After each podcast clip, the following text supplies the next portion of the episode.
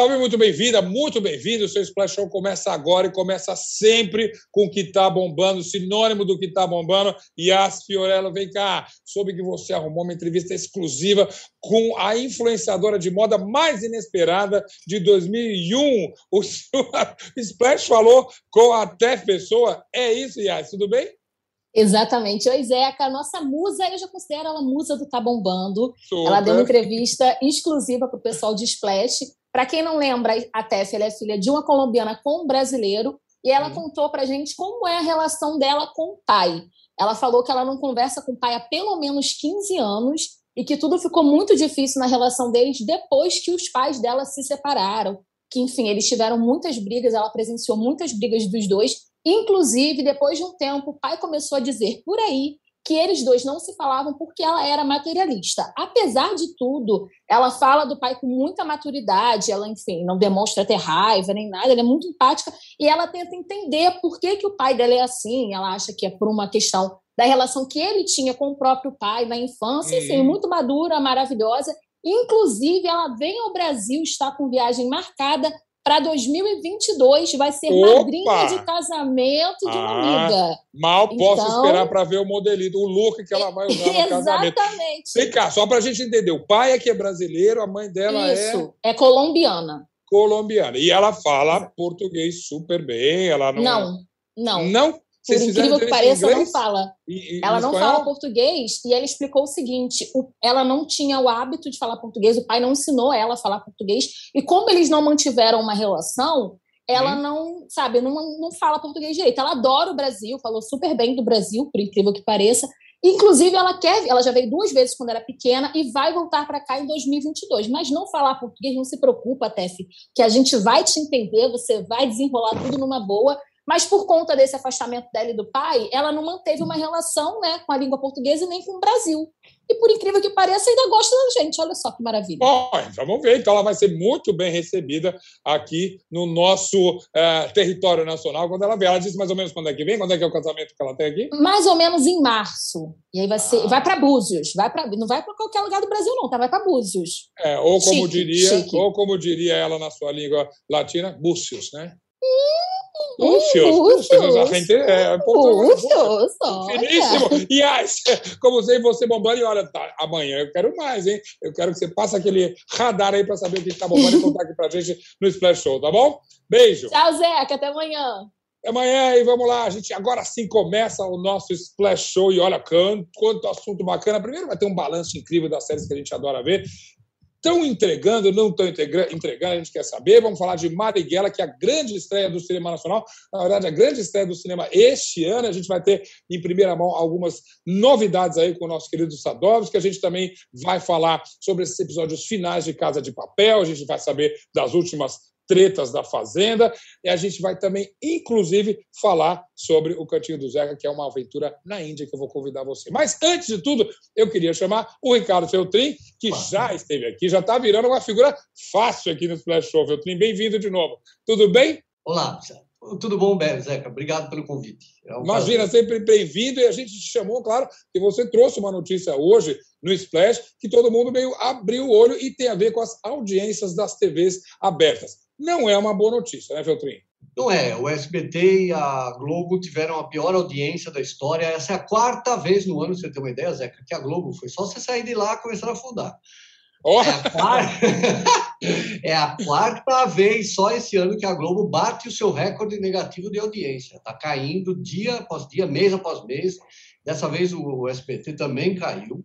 Uhum. É, isso tem vários motivos, a gente vai fazer uma análise grande amanhã, UOL, mas basicamente está mudando o comportamento do telespectador brasileiro. Ele está aqui agora, vendo o UOL, vendo o UOL Splash, uhum. porque ele assiste a hora que ele quer.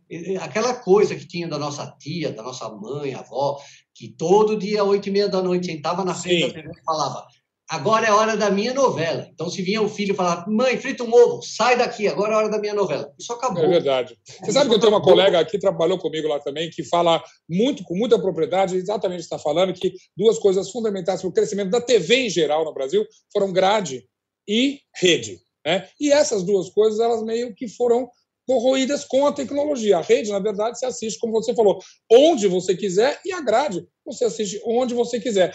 A TV aberta parece que demora a se adaptar a isso. É isso? É exatamente isso, porque antigamente tinha essa história que a família se reunia na frente da TV para assistir o Jornal Nacional e assistir a novela. Isso não existe mais. Na hora do hum. Jornal Nacional, tá, sei lá, o pai assistindo o Jornal Nacional, mas o filho está no outro quarto vendo o Round Six. A filha está uhum. no outro vendo o Zeca Camargo fazer receita. Uhum.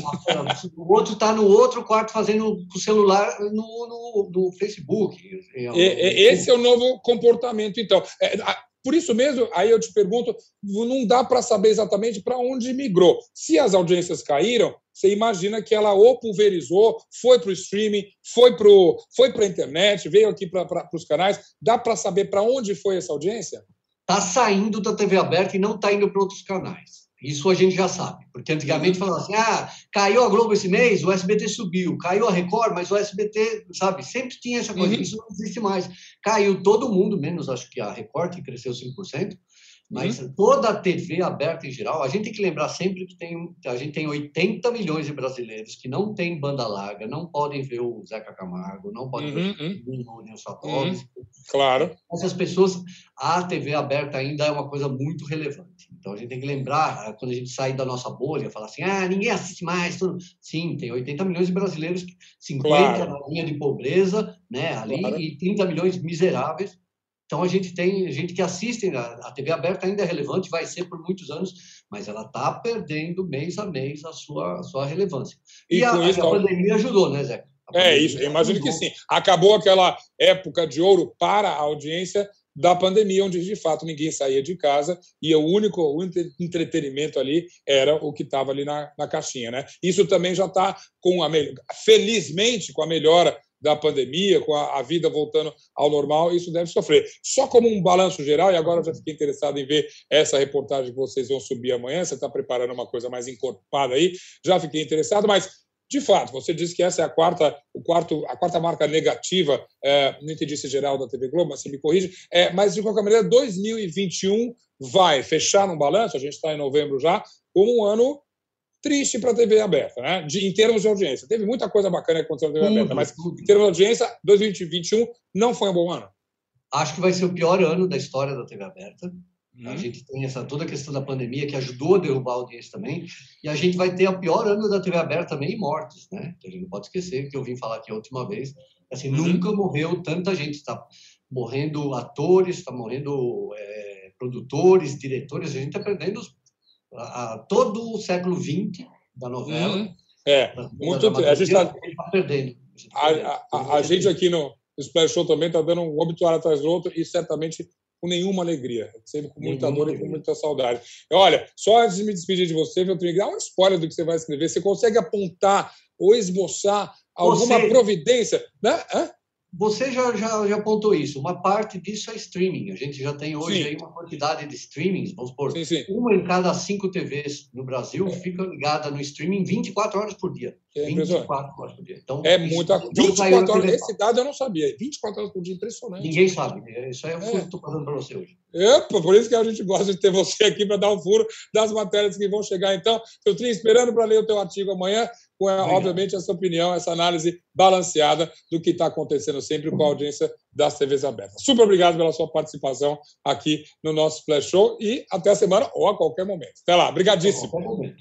Vamos lá. Agora sim, eu vou chamar a Ju Cassini, porque veja só, eu queria entender quando é que termina finalmente a Casa de Papel. Eu vi um trailer, eu achei, é claro que eu estava acompanhando, eu sabia que tinha mais um. Ju Cassini, você que já foi lá nos estúdios, você já conversou com tanta gente da série. Primeiro, bem-vinda ao Special Show mais uma vez, é claro. Muito Mas me obrigada. diga. É, são os, verdadeiros, os derradeiros cinco episódios da Casa de Papel que a gente pode esperar agora? Então, esse trailer foi super enigmático, né? A primeira parte da última temporada saiu em setembro na Netflix e agora os cinco episódios finais vão sair em dezembro, no dia 3. E dá para concluir algumas coisas no trailer, talvez eles tenham enganado um pouquinho a gente. Fica aquela coisa de será que o professor finalmente vai se entregar nessa última temporada? Porque eles estão numa situação bem complicada ali, né? É, justamente. E a gente já é, é como é que fala? É já, a gente é treinado já, né? Gato escaldado de treino, a gente sabe que para ter aquela cena do professor se entregando, aquilo tem cara de ser uma armadilha, é aí que eles vão virar o jogo, se eles vão é, é se sair bem demais esse assalto. Mas a gente aprendeu com Casa de Papel que, de fato, tudo pode acontecer. Está aí um roteiro cheio de viradas, né? Exatamente, eles estão super encurralados, né? Fica aquela dúvida, eles estão em luto também pelo final, pela morte da Tóquio, que já uhum. aconteceu. Uhum. Então, assim, uhum. mostra muito o luto que eles estão passando, mostra que eles estão encurralados, e fica aquela dúvida: será que eles vão conseguir tirar o ouro lá de dentro? Será que eles vão ser capturados e esse ouro de repente vai para a família deles? Será que o professor vai ter que, de fato, se entregar para salvar as pessoas que estão ali? E tem várias especulações, tem gente até falando que talvez no final dessa temporada o professor até morra para acabar de verdade, né? Porque para a gente ter um, um, fim. A gente não sabe realmente, tudo pode acontecer. Vamos ter que assistir, então, a partir de dezembro aqui no Brasil, na Netflix, é isso? Exatamente, dia 3 de dezembro. É, mas com muita expectativa pelo visto. Você falou que as pessoas estão comentando nas redes sociais e eu te pergunto, essa primeira parte da temporada final foi bem recebida? Estava ali, bateu com as expectativas dos fãs de A Casa de Papel?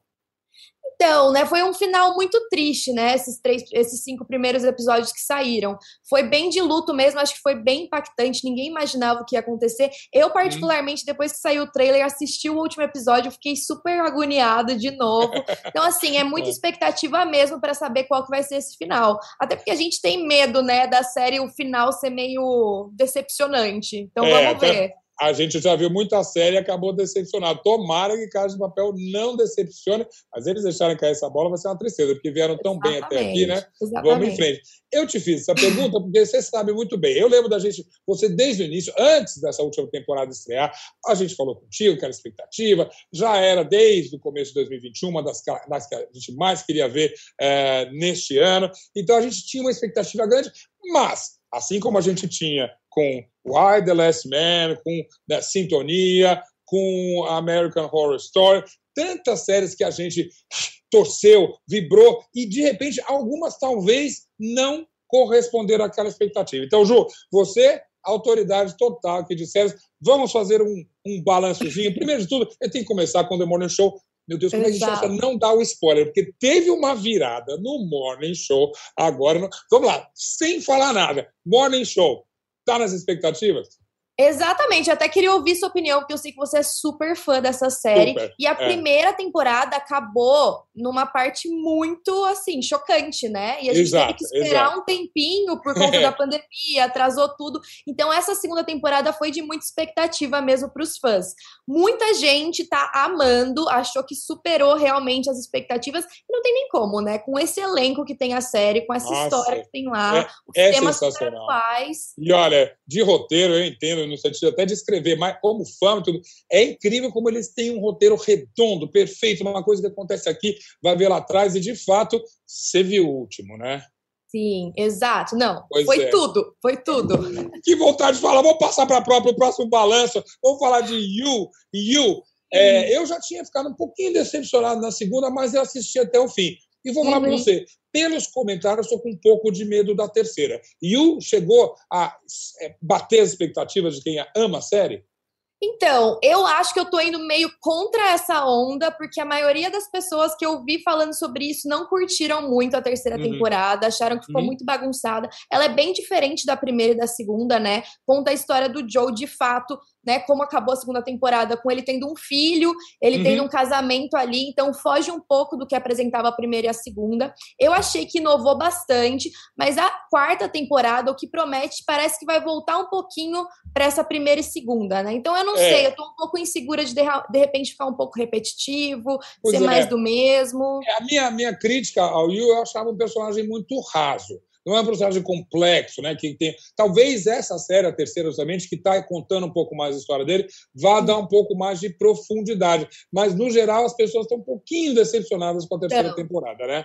Sim, estão um pouco decepcionadas. Eu gostei bastante porque eu achei que saiu da normalidade, mas ainda assim eu achei que não foi muito o esperado, deu uma caidinha depois dessa estreia, porque a estreia estourou, né?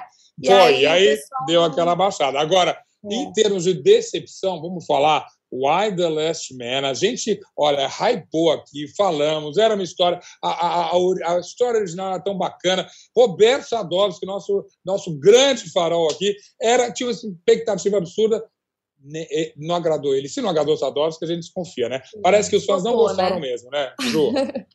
É verdade. Infelizmente, a série foi cancelada, né?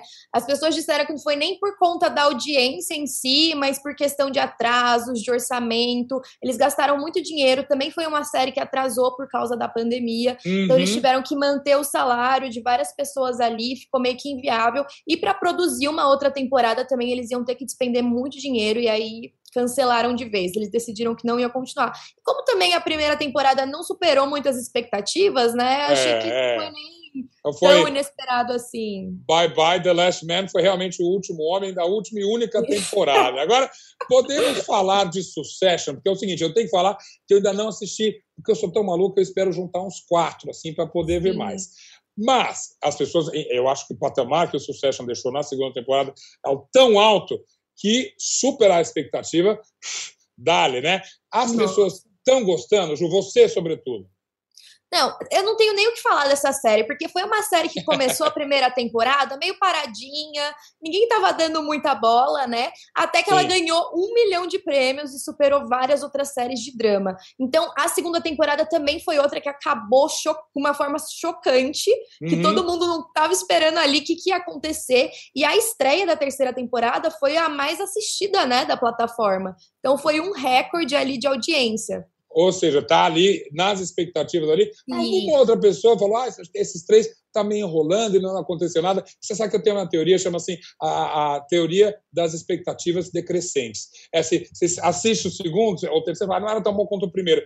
Se você assistir só essa, você achar brilhante. E eu tenho certeza é. que eu vou, né? Que eu vou achar a Succession brilhante também. Vamos falar é de brilhante. sintonia. Sintonia, que é até se não me engano, ainda estamos, é certamente uma das três mais assistidas no Brasil atualmente na Netflix. E o pessoal está falando, poxa, será que é mais bacana que a primeira? Eu acho que os, os, os personagens e os atores, claro, são super carismáticos e conquistaram o público. A história evoluiu na segunda temporada? Como é que as pessoas estão reagindo?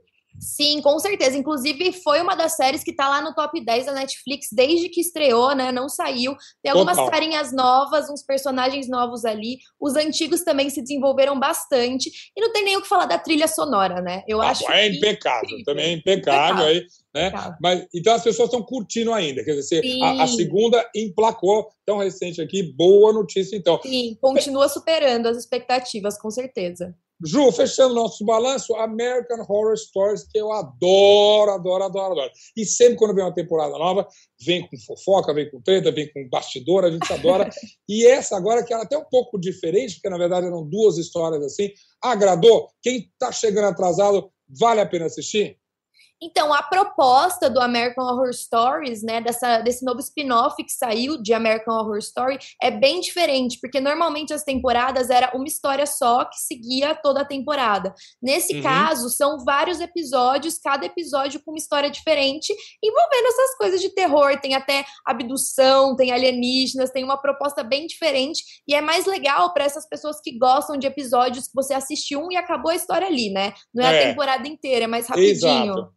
É, eu acho que quem curte esse gênero de, de ficção é fã. Ah, já está em, sei lá, sétima temporada, Sim. American Horror Stories, é uma coisa assim. E aí as pessoas vão, independente se é uma super história ou não, acho que bombou e emplacou. Muito bem. O que Verdade, eu falei que a, gente, que a gente ia encerrar nosso balanço, mas já jogando um pouquinho para o futuro. Porque vamos falar de Dexter, que estreia Ai, no vamos. dia 8 aqui no Brasil. E eu tô louco para ver pelo seguinte todas as Eu era fã de Dexter, louco, enlouquecido com Dexter, achava inteligente, achava bacana, o cenário de Miami achava de 10. Agora, as duas, talvez três últimas séries eu achei muito forçado e achei que Dexter tinha tido um fim indigno. Né? Uma série que foi tão legal, terminou muito mal. O que, que a gente pode esperar dessa temporada que chega aqui. Primeiro, o Michael Serral tá lá, né? Ainda é o Dexter, ainda bem. Sim, não, não tinha nem como, né? Tinha que ser ele, senão não, não ia ter nem outra temporada. Mas claro. realmente foi, foi isso que você falou. Muitas pessoas ficaram decepcionadas com o final da série, porque, né, acabou ali com o Dexter forjando a própria morte, indo viver como um lenhador numa um lugar pacato, que não tem Exato. nada a ver com o perfil dele, né? Então, é. isso foi bom por um lado, porque deu brecha para ter outras temporadas. E é isso que eles vão fazer. Eles vão contar como que ficou agora a vida do uhum, Dexter. O que, uhum. que ele tá fazendo, né? Agora Sim. que ele resolveu trocar de vida. Tá animada para essa temporada, então, que estreia segunda-feira? Com certeza. Eu amava. Dexter. Fiquei triste quando acabou, Também. apesar de já estar tá meio que, né? Andando ali por aparelhos. Então, bora lá que a, gente, que a gente vai assistir então no dia 8, já estreia, já vamos ver. E claro, no próximo Splash Show, vamos estar comentando aqui para o Sagitário, para todo mundo que gosta de série. Olha, su, super obrigado por esse balanço incrível. E a semana que vem a gente se vê no Splash Show. Um beijo. Obrigada. Até semana que vem.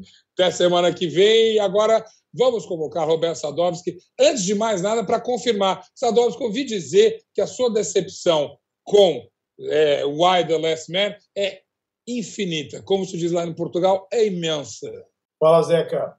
Então, é, eu assisti Why the Last Man até o fim, mas eu fui na força do ódio, viu? Porque é, eu fui na indignação para saber se tinha alguma coisa que eu pudesse dar uma mastigada, mas eu nunca vi um conceito tão bacana ser torcido e, e quebrado de uma forma tão errada. Sou e... totalmente adaptação, de adaptar uhum. a história, da, claro. muda tal, de mudar o foco. Mas no caso de Why the Last Man, não, não tem muito segredo. É a história do último homem na Terra. Morrem todos os mamíferos. Para errar isso, realmente é.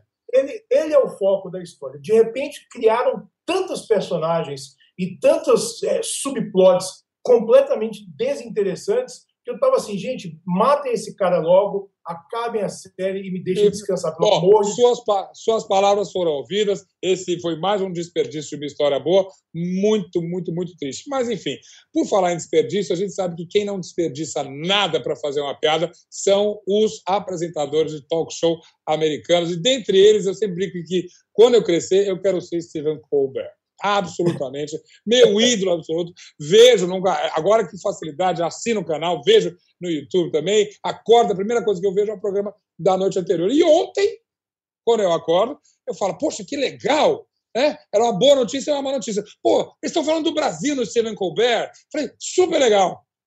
Aí não era muito legal, porque estava falando do nosso presidente é, trocando o nome do, do John Kerry, que é um, uma pessoa da administração do governo americano, super respeitada, porque ele conversou com o Jim Carrey. Foi uma confusão mesmo, um ato falho? Sadovski, como é que o, o Colbert aproveitou essa, essa piada? Eu acho que o, o, o, o, mais bacana dos apresentadores de talk show, principalmente o Stephen Colbert, é, é, extrair a piada de situações meio, meio constrangedoras. Né?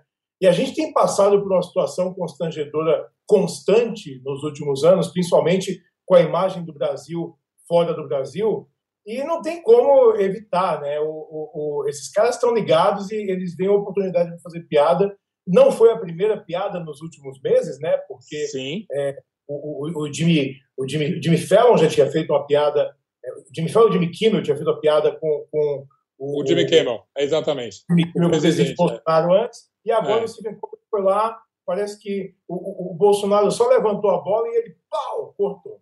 Mas está um grande levantador, na verdade, esse nosso presidente, para os humoristas, na verdade. E ele aproveitou total e fez um troca, vários trocadilhos com os nomes dos clássicos do Jim Carrey, justamente, né? É, por exemplo, não escapou uh, o Mentiroso, né? Que é, foi um grande filmes até que foram sucesso do Jim Carrey, né? E, o Mentiroso foi um sucesso enorme, mas o Stephen Colbert aproveitou bem, né? Que ele falou, o, o, o, Bolsonaro falou que vai trabalhar na redução de emissão de, de carbono. Liar, né? Mentiroso. Agora, inevitavelmente também, e também que encaixe perfeito do título, até do próprio da, da própria tradução em inglês, ele não resistiu e fez uma piada com outro sucesso de Jim Carrey, Debbie e Lloyd. Dumb and Dumber, né? De é. Debbie Lloyd a gente, a gente fica querendo. É o caca crying, né? A gente ri meio tipo. legal, né? Mas é, é. Mas é, é meio a gente, né? Então tá difícil. Eu falo se os escritores deles, sabe que existe aquele war room, como eles falam, a sala da guerra, que é quando eles ficam trocando piadas. E o que é mais impressionante, você sabe disso, você sabe como funcionam esses talk shows. 80% das piadas vão para o lixo. Essas 20, essas que a gente escuta no programa são 20. Imagina quanta piada boa não foi embora. E eu espero, dado o sucesso e a repercussão, inclusive, da, entre várias aspas, homenagem que o Stephen Colbert fez para o nosso presidente, ele vai virar um assunto recorrente lá. A gente está tem mais um ano até talvez definir a situação. Então é um ano de piadas infinitas ali. Eles tinham o Trump para fazer, né? É, diariamente ali, né? O Trump está dando um respiro ou não. Então vai, vai, vai sobrar pro, por enquanto, mas vai, vai sobrar para o Brasil. Tá aí. Bela homenagem. Obrigado, Steven Colbert. A gente quer virar piada de outro jeito com vocês também. Pode, pode inventar. Bota você War Room para trabalhar aqui. Vamos lá. Uma coisa que certamente não vai virar piada. Pelo contrário, a gente celebra e justamente a gente é, é, é, é um, é um, sinal de que as coisas estão funcionando bem no Brasil. É um filme que estreia hoje e que pelas pré-estreias Sadowski, tudo cheio, tudo lotado, aplausos, um filme que tá, o Brasil todo está esperando dois anos, finalmente chega às telas. Estou falando, claro, de Marighella. Marighella, Zeca, é um filmaço. É, porque existiam várias formas de você lidar com a história do, do Carlos Marighella. E eu acho que o Wagner, Wagner Moura, que estreia como diretor é, com Marighella, encontrou um, um ótimo recorte ali para contar para contar essa história. Né? Ele se concentra lá no, no ano em que Marighella realmente é, é, é, é promoveu a luta armada, né, com uhum. o, o, grupo dele de a, a, ação contra a, a ditadura é, militar brasileira. Mas, em vez de fazer um filme é, tipo com diálogos discursivos, né, colocando num púlpito, não. O Wagner fez um drama de ação que é eletrizante, que é uhum. emocionante também, que, é claro, dramatiza uma, uma, uma história real, é uma ficção baseada é, na, na, vida do Marighella, baseada no livro do Mário Magalhães, Uhum. É, e é um filmaço. Eu fiquei, eu fiquei impressionado. Eu assisti duas vezes no mesmo dia. Né? Que Fui de manhã ah. na sessão de imprensa, voltei à noite na pré-estreia do filme. E a reação do público foi incrível, todo mundo aplaudindo de pé, o Wagner super emocionado também. Então, eu acho que é um filme que dá oportunidade para a gente não só resgatar uma história que, que por muito tempo, né, é, não só as forças militares do Estado tentaram esconder ou mudar a verdade, mas acho que, concorde ou não com os métodos do Marighella para lutar contra a ditadura, claro. a gente tem que conhecer a história. Porque, assim, eu, eu em 85, eu ainda peguei um pouquinho de, de aula, né, que era, a, o golpe era tratado como revolução. Uhum, né? uhum. É, acredito que você também pegou essa... Certamente, essa... somos contemporâneos, certamente. É.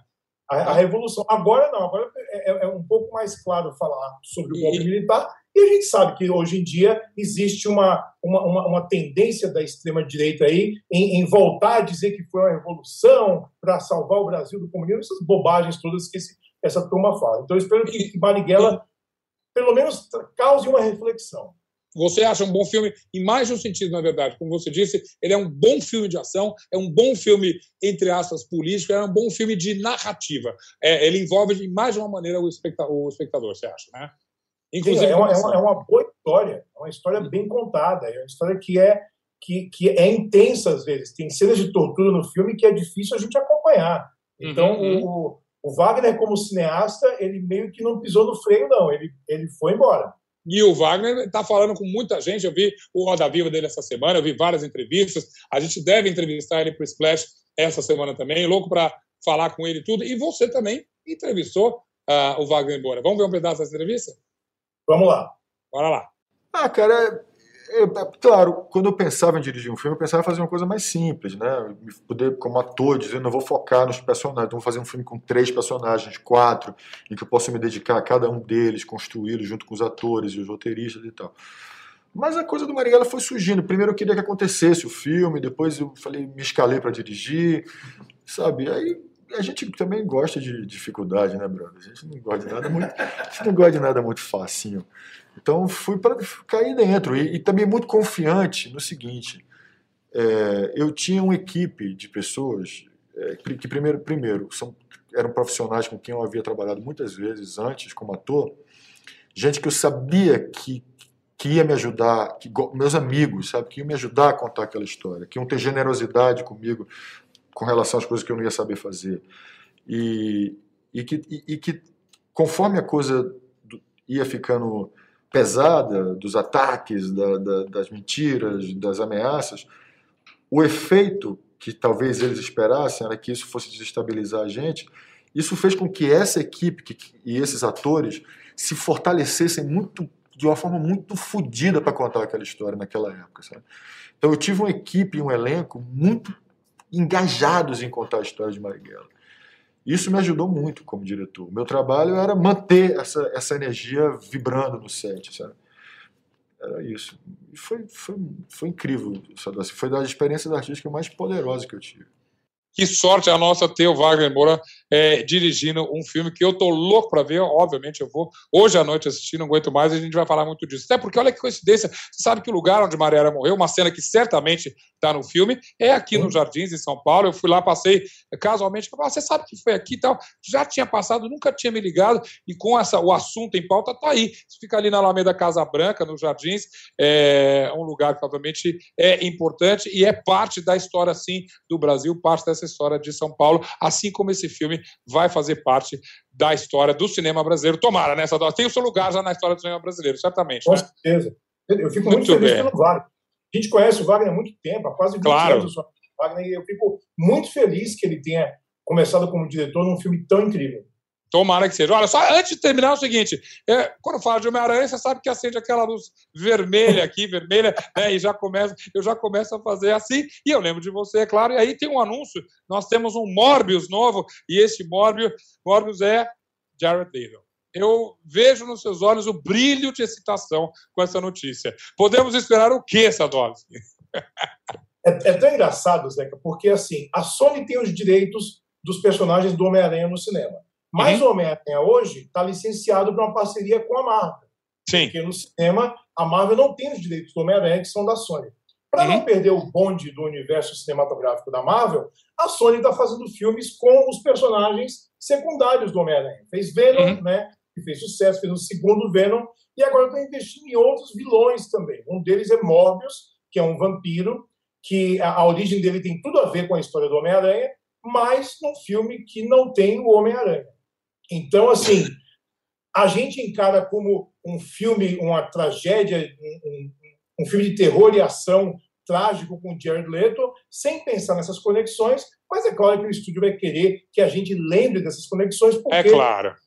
ele está na mão, né? Vai ter um outro depois, Craven o Caçador, que também estão desenvolvendo. Ih, lá vem. É, é, existiu, é. de fato, um projeto de um filme da Tia May há alguns anos. Olha! Olha! É o filme. Então, Sei. assim, é, tá, o golpe Tudo... tá aí. Tudo pode acontecer. Vamos esperar pelo Homem-Aranha. Aliás, estou esperando esse Homem-Aranha chegar aí na sua estante, está demorando. Semana que vem, bota um pelo menos ali para fazer uma figura bonita. Está muito. Tá descaracterizado esse seu cenário. Eu só diria isso. Tá pronto aqui, eu prometo, garanto. Tá ótimo. Sadowski, brigadíssimo. Semana que vem nos encontramos aqui de novo no Splash Show. Até mais. E olha, a gente. Ainda tem fôlego aqui para mais Splash Show. É claro que a gente vai falar de A Fazenda, porque tem roça, tem a Fazendeira Nova e, claro, que tem treta. Então, espera um minutinho, a gente já volta com o Splash Show. Olá, minha gente, eu tô aqui no meu botequim, o botequim da Tereza. Você quer me ver feliz? É só me dar três coisas: comida de botequim, um bom papo e música.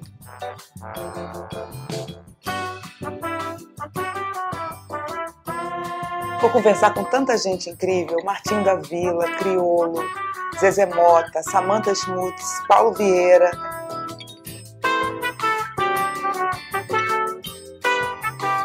My friends all drive Porsches and I must make amends. São esses movimentos que, que fortaleceram um pouco a nossa consciência da nossa importância, da nossa relevância no nosso país, sabe? Eu moro em Miami.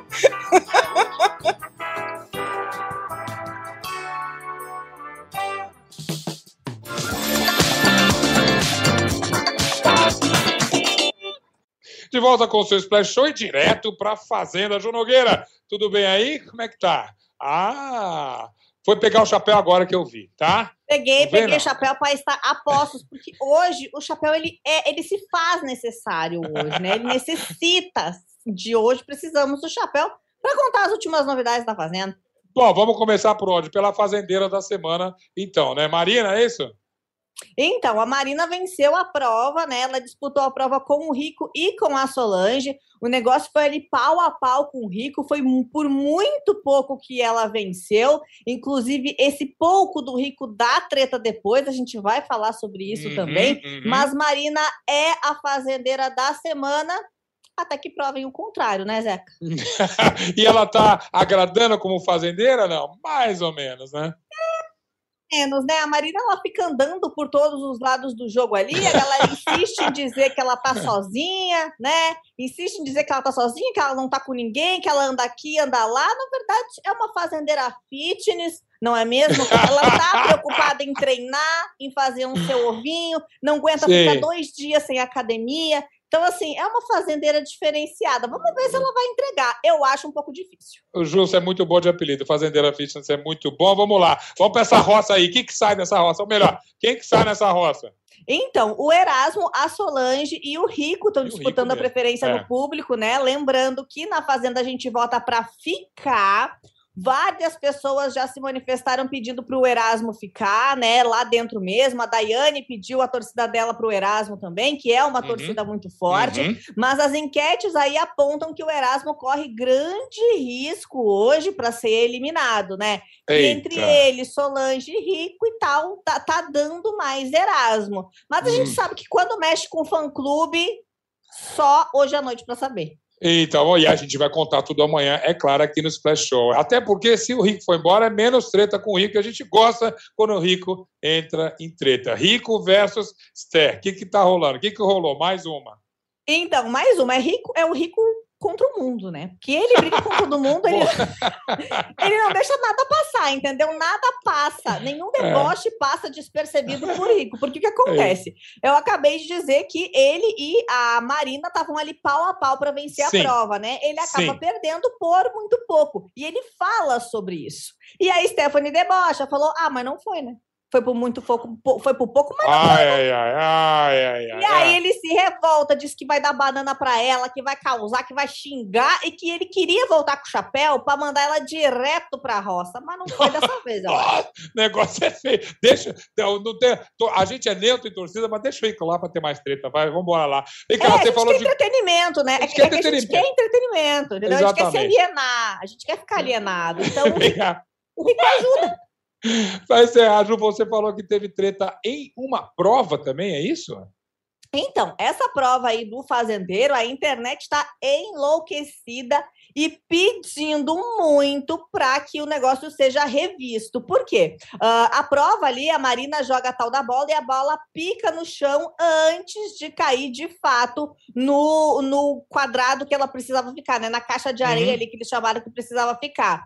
A uh, Galisteu diz que quando a bola cai no chão, eles têm que pegar a bola e começar de novo daquela etapa. Não fala se a bola pica e entra vale, entende? Uhum, então uhum. ficou subentendido isso daí e o pessoal tá querendo que a prova seja anulada. A própria Marina, durante a madrugada, fala que ela ficou em dúvida ali em um certo, em um dado momento da prova, mas como ninguém mandou parar, e como ela diz que uh, eles falam o que não pode fazer, e que se não tá dito, então pode, ela seguiu o baile e tá. Por enquanto, temos Marina como fazendeira. A internet é. discorda. Mas é. a Record não está interessada no que a internet pensa.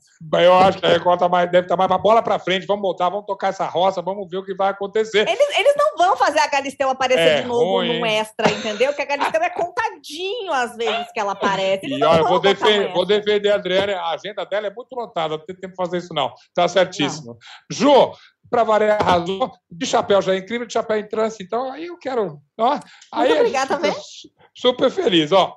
Beijo, então. Depois a gente se vê com mais tretas aí da Fazenda. Tchau, querida. E olha, tchau, tchau. Antes, da gente, antes da gente encerrar nosso Splash Show, deixa eu só falar de um cantinho, que é um cantinho que me faz muito que me faz muito. Peraí, peraí, deixa eu arrumar meu microfone aqui. É bom que a gente faz ao vivo. É o seguinte: eu queria recomendar o meu cantinho. O meu cantinho fala de um lugar do mundo que eu gosto muito chamado Índia. Sim, você tem um true crime incrível. True crime, é claro, é a tendência total dos streams. A gente gosta de acompanhar uma história dessa. E eu recomendo House of Secrets. The Burari Deaths, em português chamou O Mistério das Mortes de Burari, e é realmente uma história, é, é, é difícil, como toda história de true crime desses streamings, não dá para contar muito, justamente. Porém, imagina que a polícia de repente se depara com 11 pessoas enforcadas numa casa toda a família, três gerações, todos enforcados ali. Um crime, um suicídio coletivo, um assassinato em massa, o que realmente aconteceu aí. Já seria por si só uma coisa interessantíssima da gente acompanhar. Eu que gosto de Índia, já vejo todos aqueles personagens. Você tem jornalistas incríveis que investigaram o caso e contam os seus depoimentos. Aquela confusão humana que é a Índia. É, Burari é um, é um bairro de Nova Delhi, que é a capital da Índia, e assim, segundos depois do crime ter acontecido, ter sido descoberto, na verdade, já tinha um enxame de pessoas ali, todo mundo falando, todo mundo balançando a sua cabecinha, claro, ali, a gente está na Índia, mas olha, é é, são só três episódios, é ultra cativante, tem uma solução? Sim, mas ainda, mesmo depois de tudo, ficam mistérios para serem resolvidos, mistérios que, obviamente, foram com as vítimas de Burari. Está aí a minha dica. The Burari dessa na Netflix, é claro. Três episódios, 40 e poucos minutos cada um, curtinho. Você vai curtir minha dica do Cantinho do Zeca de hoje. E claro, amanhã a gente tem mais Splash Show. A gente quer conversar contigo. Bora lá, arroba Splash Underline Wall, manda tua opinião. Está falando. Amanhã a gente vai falar bastante de música, mas claro, a gente fala é de pop. A pop. Se aconteceu, tá aqui no Splash Show. Até amanhã.